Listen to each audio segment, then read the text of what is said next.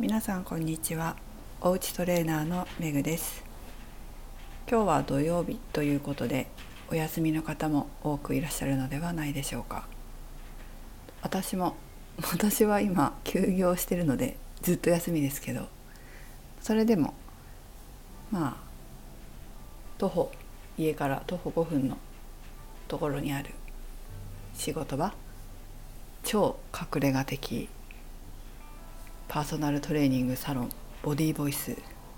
知る人しか知らないという。別に宣伝してるないわけではないんですけどね。なんか知る人しか知らないねところにある。隠れ家的パーソナルサロンがあってそこに来てブログを書いたりしてます。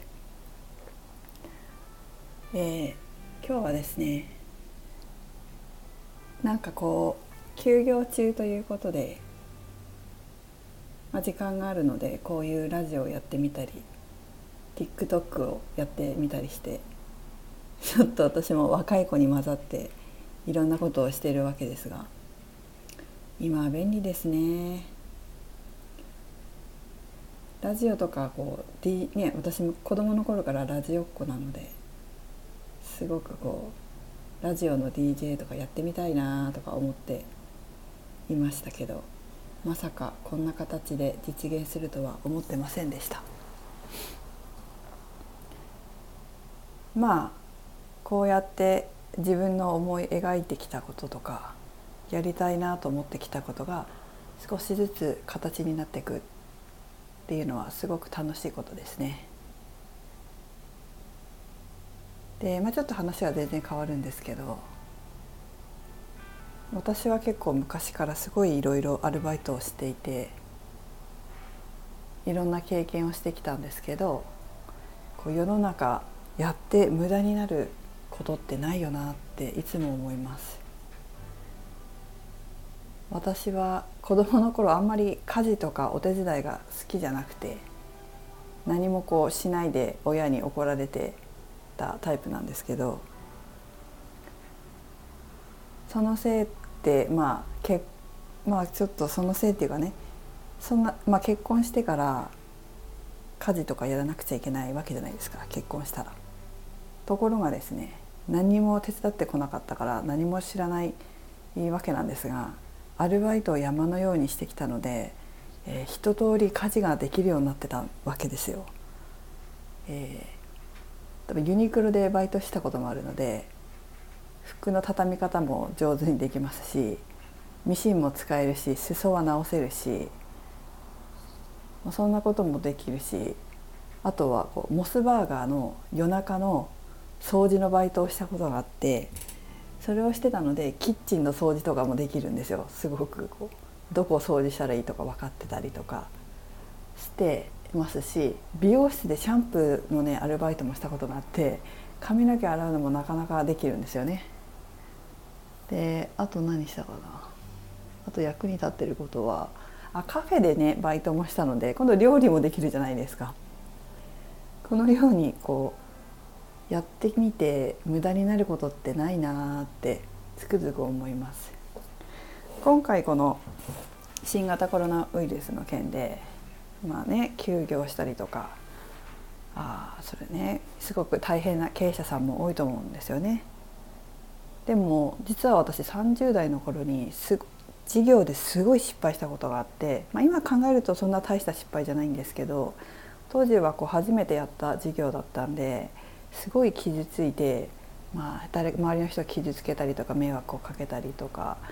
自分自身もすごく傷ついたしいろいろこう全てのことを準備しないで始めた事業だったんでものすごい準備不足で勉強不足だったっていうのがあってでそれ結構立ち直るのがすごい時間かかったんですけど、まあ、その経験があったから勉強しなくちゃいけない経営の勉強はし続けなくちゃいけないっていうのも知ったし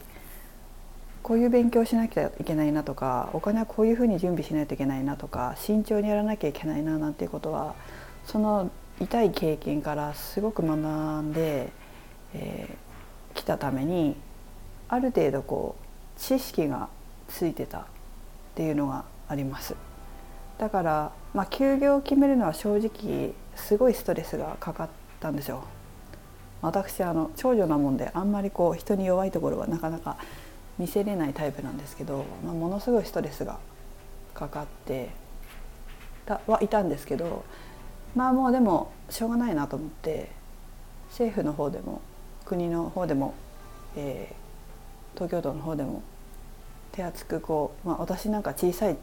事業ですからねサポートしてくださるっていうことになったので、まあ、全面的に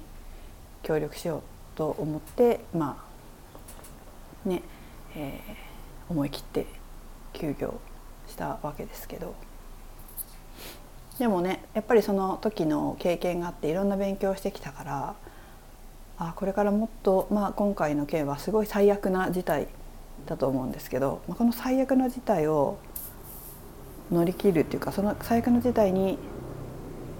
また一つあもっとこういうふうにしなきゃいけないんだなって経営ってもっとこういうふうにしていかなきゃいけないんだなもっとこういうことを工夫しないといけないんだなとかそういうことがまた学びになった。まあ最悪の事態なのでこのここまで最悪になることってそうそうないかもしれないなと思ったのでえないかもしれないんでこれから先だからちょっとまた勉強になって、えー、これからまた授業仕事をしていく上で役に立っていくのかなと思います。ちょっと最初の話に戻るけれどこの全てね